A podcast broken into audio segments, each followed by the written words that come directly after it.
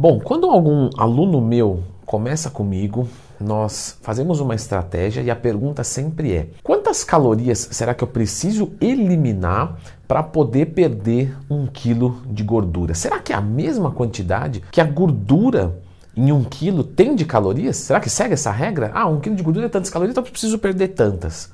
Vamos lá. Então, já clica no gostei, se inscreva no canal, porque quando a gente vai estruturar uma boa dieta, normalmente a gente costuma utilizar 500 calorias de déficit calórico. Portanto, semanalmente teríamos por volta de 3.500 calorias, lembrando que um desses dias normalmente ele não fica em déficit calórico por causa da refeição livre, que é importante que tenha na sua dieta. Inclusive falei bastante disso no meu curso de dieta, do zero a montar a sua dieta Vamos assumir essas 500 calorias de déficit diárias que vão dar 3.500 semanais. Vamos assumir dessa maneira. Nessa matemática, estima-se a perda de uma libra semanal, que é mais ou menos 500 gramas, meio quilo. Se quiser ser muito preciso, 450 gramas. Essa regra ela vem lá dos anos 50. Max ele mediu, né, que é o nome do pesquisador, um quilo de gordura. Isso energeticamente representa 7.700 calorias. Então nessa matemática básica aqui, eu precisaria de pelo menos duas semanas para eliminar um quilo de gordura corporal. Bom, o que sabemos é que a gordura ela tem por volta de 9,5 calorias para cada grama. Só que o que o pessoal esquece é que o tecido adiposo ele também tem na sua cadeia proteínas e não só proteína, líquido também. Então esse 1 quilo ele não é só de gordura, temos proteína e líquido. Por isso que um quilo de tecido adiposo, tá? de gordura do tecido adiposo, foi estimado 7.700 calorias. Só que Max, lá na década de 50, vale lembrar, então dá para perdoar ele, nessa teoria ocorrem-se duas falhas. O primeiro de tudo, que é o que você já deve estar imaginando, é tudo bem, vou fazer uma boa dieta, já comprei o curso de dieta do Leandrão, 500 calorias de déficit calórico, mas mesmo assim, não garante que eu vou perder só gordura corporal nessa uma semana ou no tempo que for analisado. A gente sabe que tem outras perdas envolvidas. Nós podemos perder de parte magra mais ou menos 25%. Aí você vai dizer, Leandrão, é muita quantidade.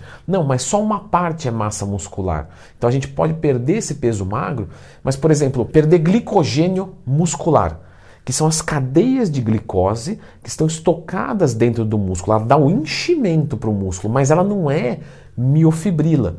Quando você tira o carboidrato da dieta, o corpo busca dali, e até mesmo numa bioimpedância, que tem um vídeo só sobre bioimpedância aqui, lembra de procurar dentro do Twin Mais Tema quando você tiver qualquer dúvida, para você ver como você pode se enganar ali, aponta uma perda de massa muscular. Isso é muito comum.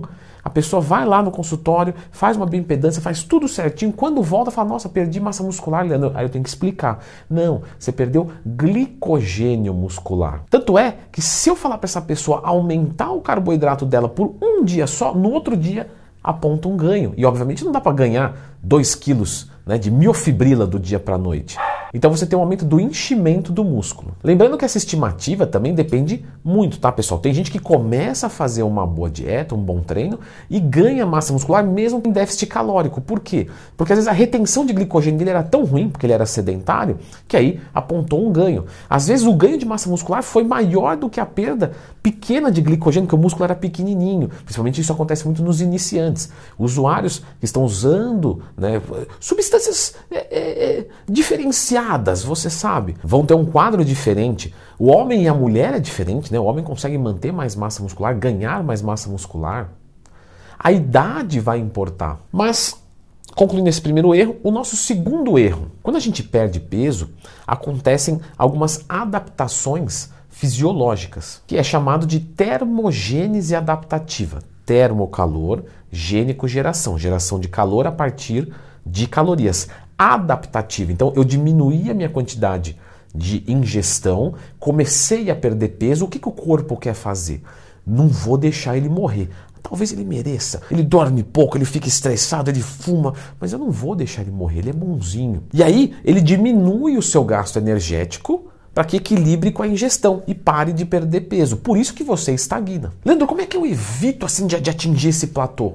É inevitável. Isso é, é, é, fisiológico, é autônomo. O seu corpo vai fazer por você. É sobrevivência. Então você vai estagnar.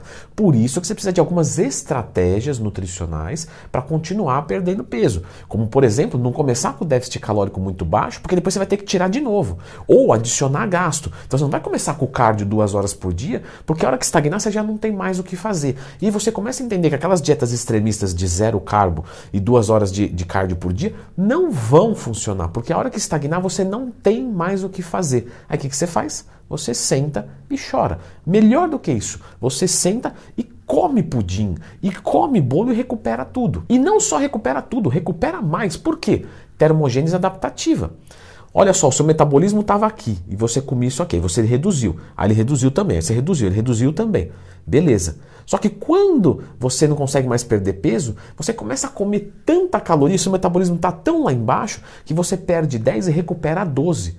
Por isso que não adianta extremismo na dieta. Você não vai sustentar o emagrecimento. Então quer dizer que quando você estagnar, você tem que reduzir mais ainda. E aí essa matemática muda, porque o déficit calórico começa a ficar, ainda que metabolicamente o mesmo, você está ingerindo menos comida. Então o déficit calórico em relação ao que deveria ser o seu metabolismo numa situação normal, sem agressão à vida, sem déficit calórico, ele é muito maior. Porque se eu comecei com 500, e está gerando perda de peso, eu não perdi massa corpórea o suficiente para reduzir mais 500. Só que eu tenho que fazer essa redução porque metabolicamente já estagnou. E como é que são os mecanismos para o corpo fazer isso? Tireoide funciona pior, testosterona funciona pior, e tudo isso vai reduzindo a taxa metabólica basal. E tudo isso é muito ruim também para a manutenção do músculo.